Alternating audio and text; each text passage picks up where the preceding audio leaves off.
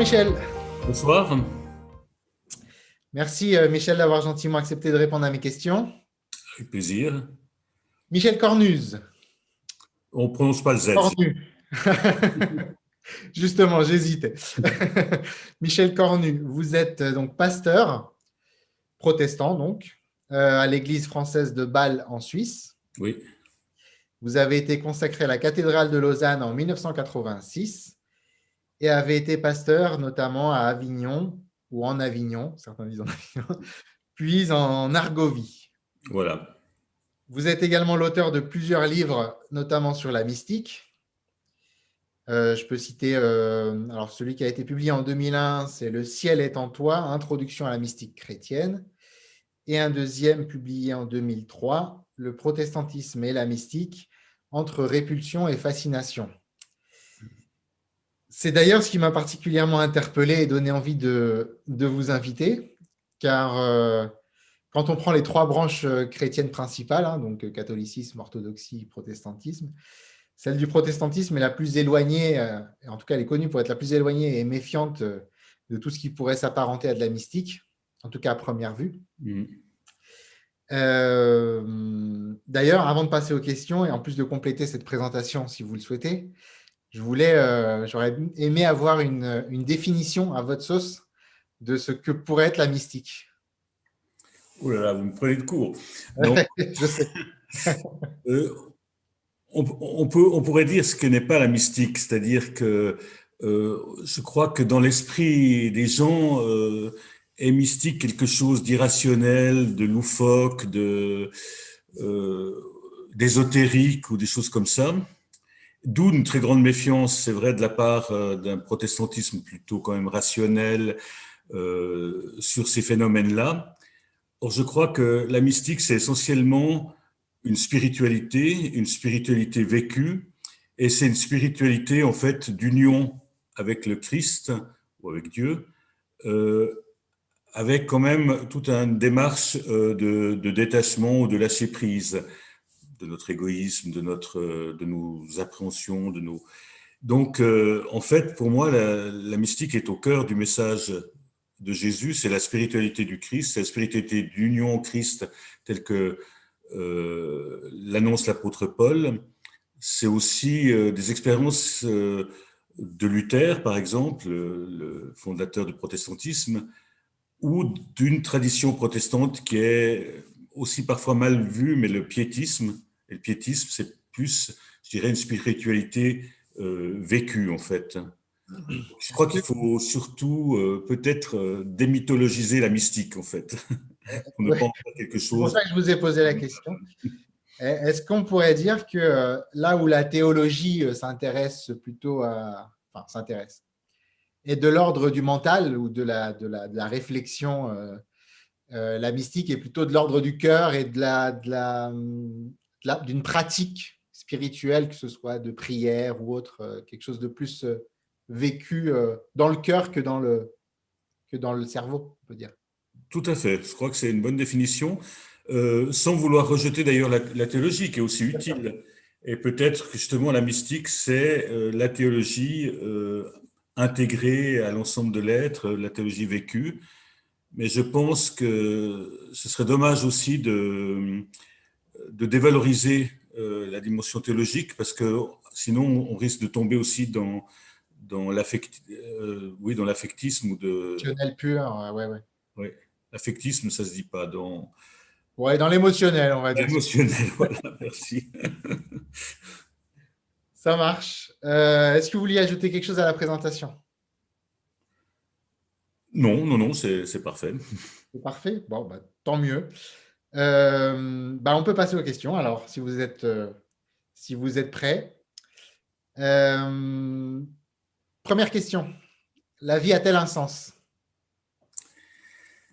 Alors, je dirais c'est aussi une question pas évidente à répondre. Je dirais pas spontanément oui, la vie a un sens, parce que ça peut sembler trop général et, et j'aimerais, j'aurais de la peine à dire que, je sais pas, l'histoire de notre monde a un sens, que avec ces catastrophes, avec ces horreurs, je ne pourrais pas dire comme ça, oui, on peut intégrer la Shoah avec, avec quelque chose qui fait sens.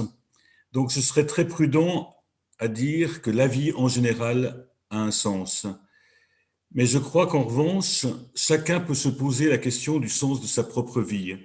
Et chacun peut découvrir, essayer de découvrir le sens de sa vie. Euh, et je pense que là, la foi peut aider, euh, évidemment, à découvrir euh, un sens à sa vie personnelle.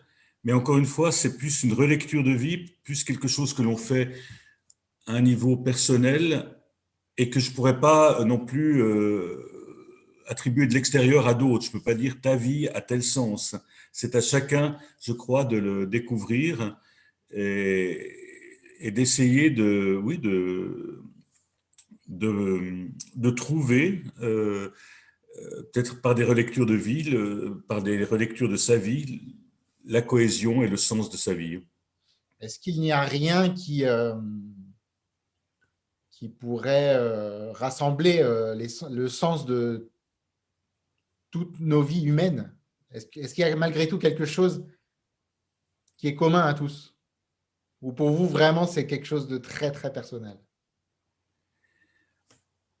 Alors, je crois que c'est quelque chose de très personnel, mais qu'on peut aussi partager, évidemment. Euh, et, le partage permet aussi, peut-être, quand on est en paix avec soi-même, je pense qu'un des, des sens de la vie, c'est de réussir à, être en paix avec, euh, avec son parcours de vie, avec, euh, sa vie, euh, de aussi rassembler, réunifier tout ce qui peut sembler un peu éparpillé dans sa vie.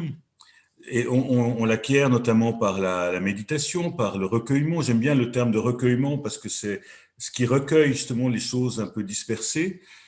Et je pense que ça peut être, oui, ça c'est vécu évidemment personnellement, mais ensuite on peut le mettre en commun avec d'autres, euh, essayer de communiquer, mettre en commun et communiquer, et essayer aussi alors de vivre à plusieurs un sens euh, communautaire et développer quelque chose de plus, de plus, communautaire. Alors, ça peut se faire en église, ça peut se faire au niveau de nos engagements sociaux, etc. Et, et alors, on, on essaye aussi de donner un peu plus de sens à la société dans laquelle on vit. Mais je ne crois pas que ce sens soit donné d'avance. C'est ça que je voulais dire, en fait. Merci beaucoup pour cette première réponse. Passons à la deuxième question. En Dieu, pour vous, c'est? Alors, euh, moi j'aime beaucoup dans la mystique euh, quelque chose qui me semble important, c'est ce qui s'appelle la théologie qu'on peut appeler négative ou apophatique, théologie silencieuse ou théologie qui essaye de nommer Dieu, mais à partir plutôt de ce qu'il n'est pas, pour essayer de, en tout cas, de ne pas saisir Dieu, de ne pas euh, le, parce que toute euh, même compréhension de Dieu, si un, je crois que c'est Maître Eckhart qui dit un Dieu que tu peux comprendre, ce n'est plus Dieu, puisqu'il est à ton niveau. Donc pour moi, Dieu, c'est d'abord, euh, c'est une très belle prière aussi d'un père de l'Église, l'au-delà de tout. C'est une chanson, aussi, un chant de Thésée aussi. Euh, au toi, l'au-delà de tout. D'ailleurs, j'aime bien que ce soit au toi, l'au-delà de tout. C'est une prière. C'est qu'on on, s'adresse à, ce Dieu qui nous dépasse et on n'essaye pas de l'enfermer dans des dogmes ou des définitions. C'est plus un vis-à-vis, un dialogue.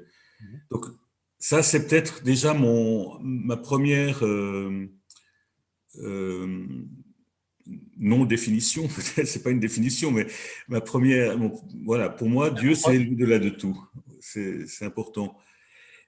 Mais ensuite, euh, parce que je suis quand même euh, de tradition protestante et chrétienne, j'ai l'impression que, le, en tout cas pour moi, le, la définition, disons, le, l'approche chrétienne de Dieu, c'est-à-dire Père, Fils et Saint-Esprit, la Trinité, comme on, comme dit, est très très riche et très, très parlante. Et alors si je peux juste développer deux, secondes, c'est le, Père, c'est la dimension euh, de transcendance, de quelque chose qui nous dépasse, de, de source, de quelque chose qui est infiniment au-delà de ce qu'on peut imaginer. C'est sa dimension apophatique, du coup, peut-être Voilà, tout à fait. Et, ça, c'est très important, le tout autre aussi, comme on le dit dans d'autres traditions, ou, ou, dans la tradition protestante barthienne, par exemple. Donc ça, c'est quelque chose qui, qui, me parle. Mais en même temps, il y a aussi le Fils, c'est-à-dire cette présence incarnée de Dieu, cet accompagnement au milieu de nos vies, au milieu de l'histoire. Euh, donc ce, Dieu tout autre euh, est manifesté, on peut dire, révélé ou manifesté à travers une figure humaine, à travers le Christ, à travers ses paroles, à travers euh, son enseignement, à travers euh, son exemple, à travers évidemment sa mort et sa résurrection. Donc il y a quelque chose là qui est aussi de l'ordre de, de, la, de la proximité. Et ça, je crois que ça c'est aussi très, très parlant et très important. Mm-hmm. Et puis, euh, le Saint-Esprit, ben, c'est toutes ces dimensions qu'on évoquait un peu pour la mystique, la dimension personnelle, la dimension intime, la dimension du Dieu en nous. C'est pour ça que j'ai appelé aussi le livre Le ciel est en toi. Et là, je crois que c'est aussi une dimension qui est, alors qu'on pourrait plus qualifier euh, de, euh, oui, d'intérieur, euh, d'immanence, si on, voit la transcendance, pour employer des, grands termes, mais euh, en tout cas d'expérience intime euh, de Dieu et de l'expérience d'un Dieu qui, qui, en quelque sorte, en moi, me, me fonde. Ou, oui, donc, c'est ces trois dimensions. La, la, transcendance, la proximité et un Dieu incarné, y compris dans l'histoire des hommes. Et l'intériorité me semble, euh, voilà, faire du. Je ne sais pas pour défendre le christianisme, mais je me sens à l'aise avec ces, grandes dimensions de Dieu et on n'a pas. On, joue, on n'a pas à jouer l'une contre l'autre, la transcendance contre l'immanence, etc. Il faut plutôt les articuler. Puis ça, c'est aussi le travail d'une vie, d'articuler d'articuler euh, cette expérience de Dieu. Très bien, c'est très clair. Euh, si, si, c'est J'espère que pour d'autres, c'est aussi clair que, en tout cas, c'est moi ressenti. Euh, donc, Dieu a une dimension personnelle, clairement, pour vous Oui. Je ne dis pas qu'il est un individu, hein. je dis qu'il a une dimension personnelle. Oui, tout à fait. Oui, oui. oui, oui, je crois qu'il faut mais y compris, euh, même quand on, a une figure, de, une image de Dieu très impersonnelle, bah, c'est ma personne en tant que telle qui vit cette dimension-là. Donc, euh, ça fait quand même une dimension personnelle. Je dirais pas que Dieu est une personne au sens euh, parfois un peu réducteur qu'on donne à ça, et, pour opposer un peu trop facilement le théisme ou les, les, religions bibliques aux religions orientales. Je crois que toutes ces formules un peu de division et de, mise en tension, de conception, je trouve, sont plutôt négatives, néfastes. Très bien. Sans être euh, syncrétiste non plus, mais. Oui, oui, non, mais j'ai bien, bien compris. Merci beaucoup. Passons à la troisième question. Après la mort, stop ou encore? Alors, ça c'est bien parce que j'avais vous m'aviez donné des questions avant, puis c'est des questions que vous partagez avec tous les, vos invités, donc euh, c'est pas une surprise. Et ça a été le thème de ma prédication de dimanche dernier, ah puisque euh, dans les églises protestantes, en tout cas en Suisse, euh, en Suisse, on fête le dimanche que les églises suisses-allemandes appellent les Sonntag, je crois que c'est le cas aussi dans les, églises luthériennes, le dimanche de l'éternité. On le fête le dernier dimanche de l'année euh, ecclésiastique, donc juste avant la, période de l'Avent. Et donc, c'était le cas dans, dans, notre paroisse. Donc, c'était une question, c'était c'est vrai que votre question m'a fait réfléchir, un peu, un peu provocante comme ça. Et alors, je ne vais pas vous refaire toute la prédication. Comme... Elle est accessible euh, Oui, sur le site de l'Église française de Bâle. Voilà. Je, le mettrai, euh, je le mettrai dans la description pour ça. D'accord. Euh, d'ailleurs, dans notre paroisse, de façon un peu curieuse, on, on célèbre aussi les autres actes ecclésiastiques de l'année, mais c'est pas curieux, c'est pour montrer que euh, la vie fait partie d'un tout. Donc, on célèbre aussi dans, cette, dans ce culte les célébrations de baptême qu'on a fait dans l'année et les célébrations de mariage. D'accord. Et, pour montrer que justement aussi, le, on a pris un verset d'Ésaïe euh, sur euh, Dieu qui est présent et qui nous, nous, soutient dans toutes les étapes de notre vie, et pour montrer que justement chaque étape est une étape euh, où Dieu peut être présent. Mhm. Donc le, dernier passage aussi, ce dernier passage qui est la mort. Et justement, là, j'avais envie de, de, dire que c'était en fait pas tout à fait stop et pas tout à fait encore, c'est-à-dire de nuancer un peu. Euh, Stop, non, parce que je crois quand même, et c'est ma conviction, qu'il y a euh, quelque chose, euh, quoique la, mort n'est pas la fin de tout, le, où on ne sombre pas dans, dans le néant, dans l'abîme. Et puis ce n'est pas non plus encore dans le sens où, où ce n'est pas simplement une prolongation de, ce qu'on vit ici-bas. Donc, c'est ni l'un ni l'autre où c'est un peu l'un et un peu l'autre. C'est une réponse un peu de normand. Mais ensuite, euh, ce que j'essaie de, dire aussi, c'est que dans cette prédication, je ne vais pas vous la refaire quand même, mais bon, ça, prend, ça, prend, ça prend le chemin quand même. Euh, donc ce, que, ce que je voulais dire, c'est plus non plus, c'est pas des ces affirmations sur euh, la vie après la mort, sur l'au-delà, etc. parfois, ces descriptions que l'on a ce, ne sont pas des, il faudrait pas que ce soit des croyances ou des encore moins euh, euh, oui, des considérations, euh, un, pseudo savoir ésotérique. Mhm. Je crois que ce n'est pas très utile, mais il faut plutôt les voir comme des, des façons, et notamment les poètes ou les artistes le font, des façons de donner des images à notre confiance ou à notre espérance. Mhm. Et, là, alors, les images que l'on peut avoir de l'au-delà ou, de, oui, ou de, du monde d'après peuvent, avoir, du sens si on ne les absolutise pas. Et, et pour moi, l'image, oui, l'image est, le fondement en fait de cette confiance, cette espérance dans toutes les étapes de notre vie. Donc c'est aussi cette confiance en un Dieu qui nous désire, le Dieu créateur, en un Dieu qui est présent à nos côtés, le Dieu providence, si on peut dire ça comme ça. Et quand on fait l'expérience dans sa vie de cette présence de Dieu, il y a un mystique euh, protestant que j'aime beaucoup, que j'ai traduit en français, qui s'appelle Ter Stegen, et qui a un, très beau chant qui dit toujours Gott ist gegenwärtig, Dieu est présent, Dieu est présence. Et quand on fait cette expérience-là, je crois qu'alors on peut envisager aussi ce dernier passage de la mort avec, confiance. Oui, en ayant confiance et espérance que Dieu sera aussi là, même si on ne sait pas euh, sous quelle forme il nous appellera de nouveau par notre nom ou il nous recréera, mais il y a cette lumière quand même qui est, qui est donnée. En tout cas, euh, pour vous, on, est plutôt, on serait plutôt euh, dans une union sans confusion que dans une fusion? Alors pour l'après, saurais même pas. Oui, je ne sais. Je ne suis pas notamment complètement. Euh, je trouve que le terme de fusion peut être aussi parlant. C'est euh, pourquoi pas. en tout cas, maintenant, c'est clair que c'est ce qu'on expérimente ici-bas, c'est pas une fusion. Ça, pas. Euh, je pense qu'on est avec nos, avec aussi nos, nos, nos, obstacles, etc. Après, comment Dieu recueille tout cela, ça, je, je ne sais pas.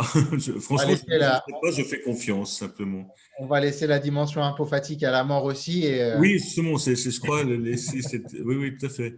Et j'ai, l'expérience euh, de quelqu'un que j'ai accompagné l'année dernière, justement, un, monsieur très âgé, qui, qui, qui, qui toujours me disait qu'il il ne croyait pas vraiment à ce que l'Église disait de l'après-mort. Et pour lui, c'était un discours de pouvoir, de, pouvoir des Églises sur les, consciences, sur les âmes, etc. Il, il avait un discours très, très, très, très fort.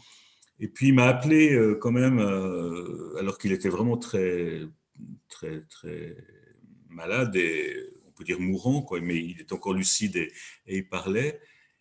Et il me repose la question, puis je lui dis, mais alors maintenant, où vous en êtes? Parce que justement, c'est n'est pas à moi de dire quelque chose à personne. Je voulais voir ce que lui, euh, où il en était dans sa réflexion, à, deux doigts d'aller de, de l'autre côté.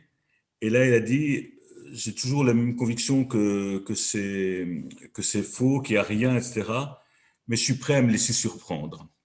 Ah. C'est une belle, belle formule. Ah, et il lâchait aussi ses convictions, on peut dire, presque anti, euh, pas, anti-religieuses, pas du tout, mais euh, voilà, là aussi, comme vous dites, l'apophatisme, le, on, laisse ça au mystère, et, pourquoi pas se laisser surprendre aussi. Ça, ça, ça, rejoint la notion de confiance euh, dont vous oui. avez parlé quelque part. Oui. oui, je crois que c'est le plus important, ça, oui. oui. Merci, on a passé les trois grosses questions. Euh, quatrième question, un personnage spirituel qui vous a marqué alors, il y en aurait plusieurs. Alors, il y a, évidemment dans l'histoire, il, il, y a beaucoup de, de personnages qui, qui, qui m'ont marqué. Je dirais, s'il fallait en, citer un, mais c'est très, très banal, je crois que je ne serais pas du tout le premier à le citer dans vos interviews, ce serait euh, François d'Assise, mhm. qui pour moi est vraiment un, personnage historique euh, qui a le plus euh, été certainement conforme au, au message du Christ ou, qui a vécu l'imitation de Jésus-Christ, pour reprendre un terme un peu à l'ancienne, mais qui a vécu euh, de, façon intense dans l'époque où il vivait, cette, euh, euh, imitation, en même temps d'une forme de détachement très forte, notamment bah, des, richesses, du statut social, etc. donc quelque chose de, la renommée aussi, ou des choses comme ça, des rêves chevaleresques, mais en même temps aussi un détachement bon, même s'il a eu certainement quelques extraits, mais qui étaient toujours euh, euh, quelques excès, pardon, mais qui étaient toujours marqués par euh, une très grande joie, une très grande vie, un amour de la vie. Et je trouve, justement, pour moi, le modèle, c'est que à la fin de sa vie, il a pu chanter le cantique des créatures. Et justement, peut-être que c'est un modèle, celui qui, et, de mystique, justement, celui qui se détache, qui veut rien s'approprier, qui ne qui, oui, qui ne veut rien garder pour lui, peut observer, peut regarder, peut recevoir tout ce que la nature, tout ce que euh, les autres hommes, euh, les autres êtres humains peuvent, peuvent lui donner. Mhm. Et donc, il y a aussi cet amour de la vie. Et, et je pense que c'est important d'avoir en même temps le détachement, mais que ce ne soit pas un détachement morbide. Et François, pour ça, est un modèle. Et puis, il y a, il y a tellement de livres magnifiques euh, aussi que la figure de François a été reprise. Alors, je pense à, Christian Bobin avec Le Trébat, par exemple, qui est quand même un très beau livre. Ou bien plus récemment François Tcheng, euh, le, poète aussi, qui a un, livre merveilleux sur euh, l'esprit d'Assise. Son prénom, je pense que son prénom vient de. Oui, il l'a choisi justement, oui, au moment. Oui, oui. Et donc, euh, et, je trouve que ce petit livre de François Cheng, c'est un, des plus beaux, plus belles introductions à, Saint François d'Assise. Et de, et de, voir que justement, encore dans notre siècle, cela peut parler et cela peut éveiller une spiritualité, mais une spiritualité vivante, pas de, simplement de répétition. Je trouve que c'est quelque chose d'important. Et puis, on pourrait parler des personnages, mais ça, il y en a aussi, je crois que c'est aussi important quand on parle de figures spirituelles, de celles qui sont encore vivantes, qui nous ont formés, qui peuvent être des gens euh, qui ne sont pas euh, sanctifiés par, euh, par l'institution, quoi, et qui sont. Par exemple? Alors moi j'ai été, il y a plusieurs, il y a plusieurs personnes, été, mais bêtement, par exemple, pour moi certainement si je suis devenu pasteur, c'est aussi grâce à alors c'est idiot de dire ça, mais et alors des termes très protestants. Ma monitrice d'école du dimanche, je ne sais pas si c'est parlant, mais celle qui enseignait les enfants, le catéchisme aux enfants en fait pour les petits. Et, pour moi, elle était, et même de, religion à l'école, elle était vraiment tellement rayonnante et épanouissante que, épanouie, pardon, que ça donnait envie de d'aller plus loin, de croire et de, suivre son exemple. Puis je l'ai perdu de vue très longtemps, puis maintenant, euh, par des, le hasard de la vie, par des amis communs, euh, on, a repris la correspondance, elle a maintenant plus de 90 ans, et puis j'espère aller la voir bientôt. Donc euh, voilà, la boucle est bouclée. Et je pense que c'est, oui, je pense c'est aussi des, avec des, des, personnes comme ça, vivantes et qui ne sont pas des saints ou des saintes estampillées que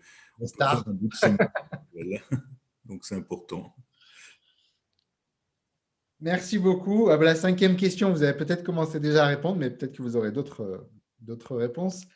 Cinquième question, le livre et ou le film que vous recommanderiez à un ami en perte de sens? Oui, alors il pourrait y avoir le François Cheng sur Assise, sur François d'Assise. Euh, moi, j'ai pensé à un film euh, parce que c'est peut-être moins euh, habituel. Oui. Et, qui, mais qui est aussi un livre à l'origine. Le livre est de Karen Blixen et le film est, et de je ne sais plus qui d'ailleurs. Euh, et, le, c'est le festin de Babette. Je ne sais pas si vous connaissez. C'est un film magnifique avec. donc j'ai oublié. Alors j'ai oublié aussi l'actrice principale. Je ne suis pas très doué. C'est un, film magnifique qui, euh, qui se passe au Danemark, dans les, justement dans, une communauté protestante très très fermée. Euh, après, après la, dans au XVIIIe siècle, en fait, euh, début XIXe, piétiste. Et il y a une servante, en fait, qui arrive, Babette, et qui est en fait une émigrée française qui a dû fuir la, Révolution et qui était, euh, et qui était euh, euh, chef d'un très grand restaurant parisien. Elle, elle, va dans cette communauté et à un moment, elle, elle reçoit, je ne sais plus comment ça se passe, mais elle reçoit un héritage ou quelque chose comme ça, une fortune, et elle va faire venir des denrées très rares, etc., pour faire plaisir à cette communauté, pour leur offrir un immense repas tel qu'elle faisait dans ce restaurant. Et puis c'est toute l'attitude, d'abord, toute la préparation du repas qui est magnifique, et puis surtout toute l'attitude des personnes qui tout d'un coup s'ouvrent à quelque chose alors qu'ils sont très méfiants, parce que justement le, plaisir euh, de la bonne chair est très mal vu dans ces milieux piétistes, mais tout d'un coup ils s'ouvrent et il y a une des choses qui sont dites, des choses qui sont pardonnées. Il y a des, et c'est très, très bien fait. C'est vraiment un, film magnifique. Et c'est, je crois, il y a un discours après d'un général euh, qui est aussi magnifique à la fin du, du, film et du livre aussi. C'est un film de Gabriel Axel. Voilà. Et le livre est de Karen Blixen. Le, livre, la nouvelle, c'est une, une, nouvelle de Karen Blixen. Et, la, euh, il y a une reprise apparemment en 2012 du film, parce que c'est un film qui date quand même de, je crois, 87. Ou... Voilà, c'est ça. Et puis, c'est Stéphane Audran, le, la, comédienne. Mais c'est vraiment magnifique. Et c'est une parabole de la grâce pour moi. Et, et, je crois que ça peut nous aider, ça peut aider quelqu'un qui est, qui est un peu, parfois, à douter de, de, sa vie ou de ses... Oui, de, ça peut montrer qu'il y a une grâce qui peut se vivre à travers, des, à travers quelque chose euh, de très humain euh, dans le fond. Et, ce partage, et ce partage du repas, et euh, voilà, c'est bien plus qu'un partage d'un repas. C'est dans les choses les plus simples qu'on peut voir la grâce la plus extraordinaire, peut-être. Voilà, exactement, oui. Oui, puis là, c'est oui, là, c'est même pas simple parce que c'est vraiment grandiose ce qu'elle fait, mais c'est c'est pas quelque chose de religieux et en même temps, c'est elle se donne complètement. Après, elle est ruinée, elle, reste au service des gens, elle repart pas. Mhm. Et mais elle a tout donné. Elle a tout donné pour ce plaisir des autres. Donc c'est et en faisant plaisir. Donc c'est formidable. Euh, c'est parfait. Merci beaucoup pour euh, ce film. C'est une On n'en a pas souvent des recommandations de films, donc c'est Mais je vous le conseille vraiment, le Festin de Babette, c'est magnifique. Merci infiniment. Est-ce que vous voulez ajouter quelque chose euh, avant de clôturer? Ah ben non, c'est déjà fini, ça passe vite. Déjà, Merci, euh, merci infiniment Michel et merci, aux auditeurs d'avoir euh, suivi cette, cette, vidéo. Et, merci à chacun.